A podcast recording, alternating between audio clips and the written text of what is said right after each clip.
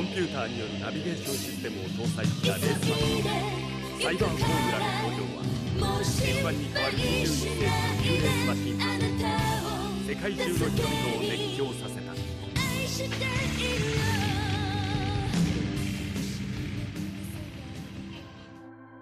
二零一五年都过多久了？说好的闪电霹雳车呢？真实的人类世界还是没有能够做出能够互动的辅助系统， 但可能也快了。我们今天就来关心一下阿斯拉啊，不是啊，我是说特斯拉啦。电动自驾车究竟是什么玩意儿？Hello，大家好，欢迎收听 Star 实验室，我是嘉豪。全世界现在大家都在疯电动自驾车，吼，真的是很疯狂呢。如果有跟我们 Podcast 的听众，应该都还蛮常听到我在说什么什么公司因为打进了特斯拉关键零组件的供应链，导致他们公司营收上升。那我们今天就来介绍一下什么是自驾车吧。全世界现在都在封自驾车，我们在开门见山，马上跟你们讲说有哪三大原因。第一个是因为交通安全，在节省时间，最后就是因为 Coca-Cola 就是很可以赚很多的钱。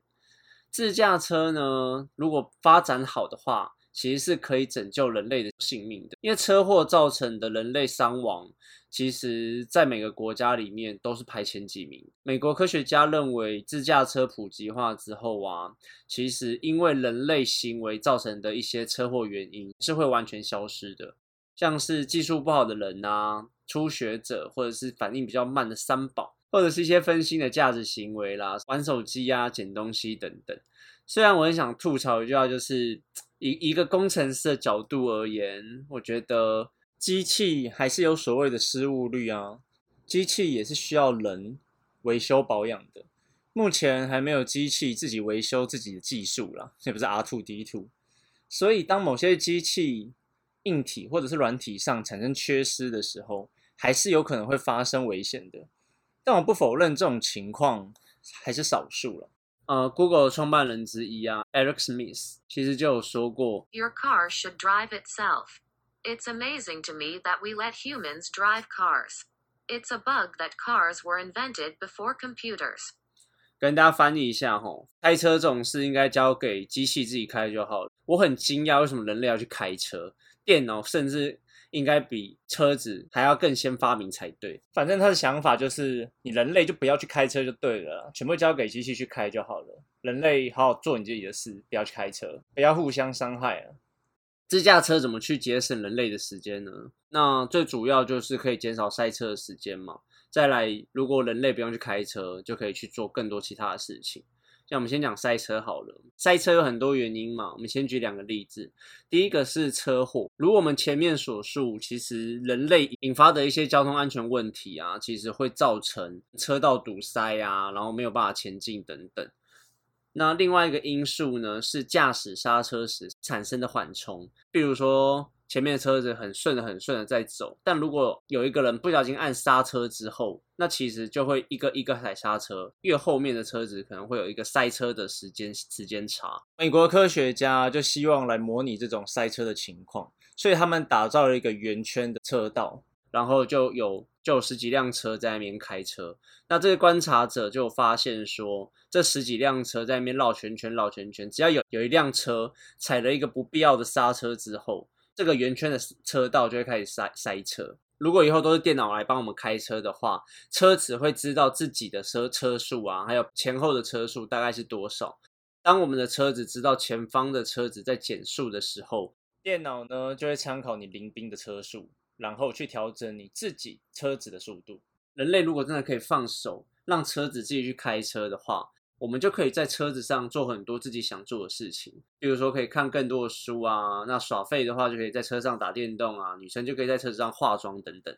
自驾车是一个新的商机，它可以赚入更多更多的钱。二零一二年的时候，因为辅助驾驶的装置开始受到各国法律的重视，像一些行车记录器啊、胎压侦测器啊，或者是防撞侦测器的设备。那 IC 产业的分析公司呢，也是利用这个时候开始不断的成长他们的业绩。那这些辅助驾驶的车用商品呢，就是现在自驾车发展的一个重要基础设备。那我们也知道，前十年、十五年啊，曾经风靡一时 smartphone，带动了台湾跟各个国家的一个科技竞争，然后也为很多公司也赚了很多钱嘛。品牌厂像 Apple 啊、神送，下游零件组装厂的话，像大力光啊、玉金光或者是红海等等。现在大家换了一个题材，现在是电动自驾车的时代了。国内外的各大厂商啊，都积极的在研发，像车用电子的软体啊、硬体、系统厂、晶片厂、车厂等等，都已经慢慢都已经大家在思考说要怎么去切入电动自驾车这一块题材，因为真的可以赚非常多的钱。像红海他们就组了一个 M I H 大联盟，里面的关键零组件包括汽车面板啊、传动系统、电池系统、O T A、胎压侦测、行车侦测记录器、影像变测器。气囊、抬头显示器、车用镜头、刹车、安全带、快闪记忆体、印刷电路板、被动元件、车灯、轮胎、玻璃门把、后视镜、塑胶原料、车用晶片、连接器等等等。其实我还有很多没有讲到的关键零组件在里面呢。这些关键零组件都会成为下一个时代开创更多商机的部分哦。那台湾都是生产这些关键零组件的重要厂商，因为在 Podcast 里面。就没有办法一次讲完这么多公司，所以我会把它贴在 FB 给大家看看。我刚刚也讲，国内外都有很多类似的商机嘛。那国外的厂商，我这边就顺手介绍几个。那之前我们也讲说，Apple 他们想出 Apple Car 嘛，对不对？他们也是像 Google 一样开发自动驾驶的技术。传统车厂像 Audi 啊、BMW 等等，他们其实也是积极在研发这个部分。大家最为人知的特斯拉嘛。Google 也是目前技术蛮领先的一个公司之一哦。那还有很多像 Navida、Uber 等等，国外有很多厂商对于自驾车的市场是非常看重的。但是啊，大家有听到刚刚我们讲的那些公司，除了传统车厂之外，其实那些科技公司自己是没有生产车子的能力的。所以又回到刚刚讲红海他们的 MH 大联盟。就就一样，重复一句，拭目以待吧。我们再看看他们到底能搞得多好。希望科技厂他们自己组出来的联盟是比那个什么将来银行还要好啦。希望吼，毕竟整合这种事，郭董应该有经验呢。那我们来定义一下什么是自驾车。那有请我们的英文小精灵。An autonomous car, driverless car, self-driving car, robotic car. is a vehicle that is capable of sensing its environment and navigating without human input. 那跟大家翻译一下，不管如说自驾车、无人车或者是一个机器的车子，它都是可以感测周遭环境，还有驾驶的时候呢，不需要人类就可以去行进的一个车辆，都称为自驾车 （automatic car）。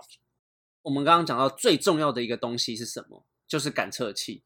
最常见的感测器呢有五种。雷达、光学雷达、camera、声波的侦测器，还有 GPS。那现在科技其实最主要就是利用这五种复合式的装在车子上，然后去感测周围的环境变化，还有前方的物体到底是什么东西。常常大家会听到自驾车的自驾等级，这个规范呢是美国汽车工程师协会，大家会简称 SAE。那这个 S A E 呢，会针对不同的驾驶程度等级分成零到五，数字越高，代表它的自动驾驶的等级是越高的，程度是越高的。跟大家简述一下，像 Level 零啊，它的意思就是完全没有自驾，但是会发出警告 alarm 的声音。举例来说好了，如果驾驶的时候啊，你的前后左右如果有任何车子啊、摩托车或者东西。靠你的车子太近的话，它就会在车子内发出一些警告声，然后通知驾驶这样子。现在应该蛮多车子都有装类似的感测器啊。Level One 跟 Level Two 的车子呢，都可以帮助驾驶、协助驾驶做加减速，还有调整方向盘。Level One 跟 Level Two 啊，都会侦测前方是否有障碍物。当你离前方的车子太近的时候，如果你车子速度太快，它就会自动帮你减速。还有，当你偏离车道的时候啊，Level One 跟 Level Two 的车子都会帮你自动维持在那个白线上，帮你自动校正你的方向盘。但是 Level Two 呢，它可以多工处理，它可以一次做好多件事情。就像是你的 Chrome 会开很多分页一样，你的电脑一次可以帮你做很多事情，你可以同时上网，又可以同时听音乐。那 Level Two 的车子呢，它就可以同时帮你侦测前方有障碍物的时候，马上帮你减速，一方面又帮你同时调整你的方向盘，这就是多功，这就是 Level Two 跟 Level One 的差异。那到了 Level 三的时候呢，在某些特定的情况下是完全不需要人类的，比如说。大家学开车的时候，大家会觉得最简单的地方其实是高速公路，因为你就一直往前踩就好了。因为你远远的看车子，如果人家踩刹车，你就踩刹车，你不要变换车道的话，已经是比较简单的一个情境了啦。像 Tesla，它就比较符合 Level 三的部分，但是这目前 Tesla 有免责声明，就是如果发生事情的话，跟 Tesla 是完全无关的。所以如果以现在定义的状况下，它虽然可以做。但是 Tesla 目前还没有办法完全说我的科技可以完全保障驾驶人，所以你可以完全的放手。所以很多人戏称现在 Tesla 的这个技术就是二点五，这个情境上可以放手让它开，但是它又不帮你负责。那 Level 四的话呢，是除了一些特殊情况自驾车开不了之外，大部分都可以帮你开，比如说大雨啊、大雪，或者是浓雾、强光等等。还有一种状况，Level 四没有帮你开车吼，不知道大家有没有玩过《世纪帝国》或者是《魔兽争霸》？如果你还没探索过的地方，你的那个左下角的地图会是黑黑的，有没有？那些地方 Level 四的自动驾驶就没有帮你开。可是如果你探索过已经是亮的地图哦，那自动驾驶可能就可以帮你开车喽。那 Level 五的话是完全的理想化，就是车子完全帮你开车，它什么情况都可以做到。人类完全不会有危险，我们的人类在车子上想做什么都可以，而且车子上是没有方向盘的。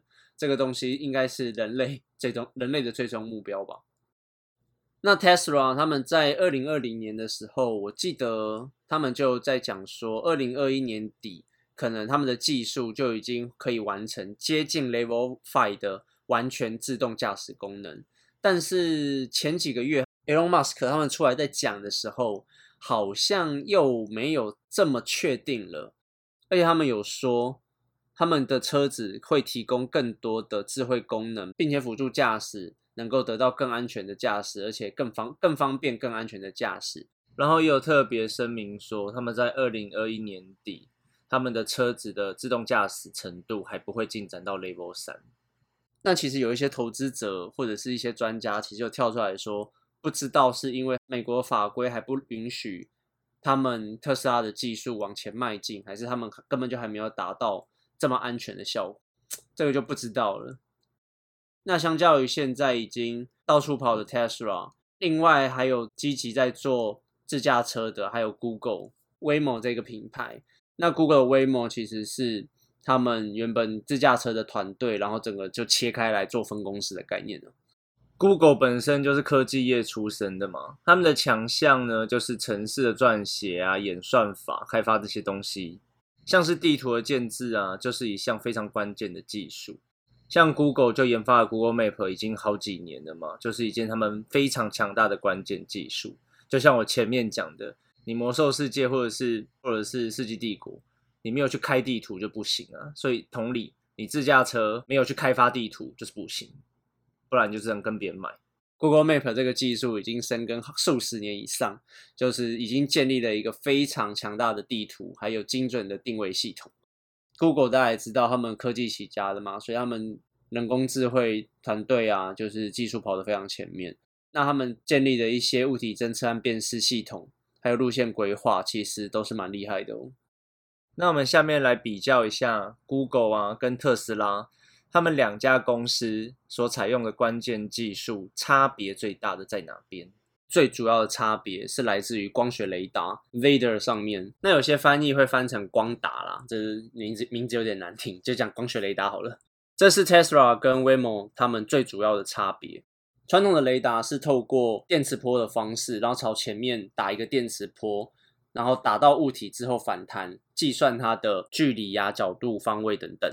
Laser 的原理差不多，差别只是在它不是电磁波，它是用光学的方法去感测，它的速度跟准确度就比较高嘛，那方位也可以打的比较多。那个光学雷达，那个 l a d e r 其实真的很贵，现在装在他们车子上的一颗光学雷达，大约要八千块美金左右。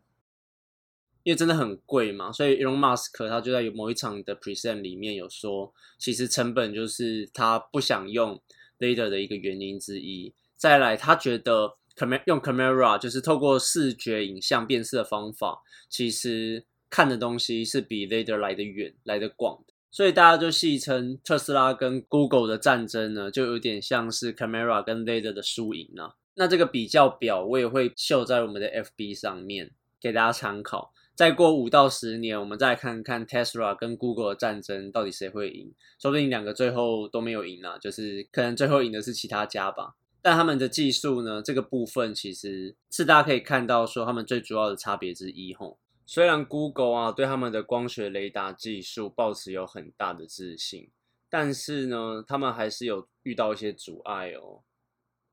这 laser 它在给电脑读取的时候，是需要建立一个超精密的 3D map 给电脑读取的。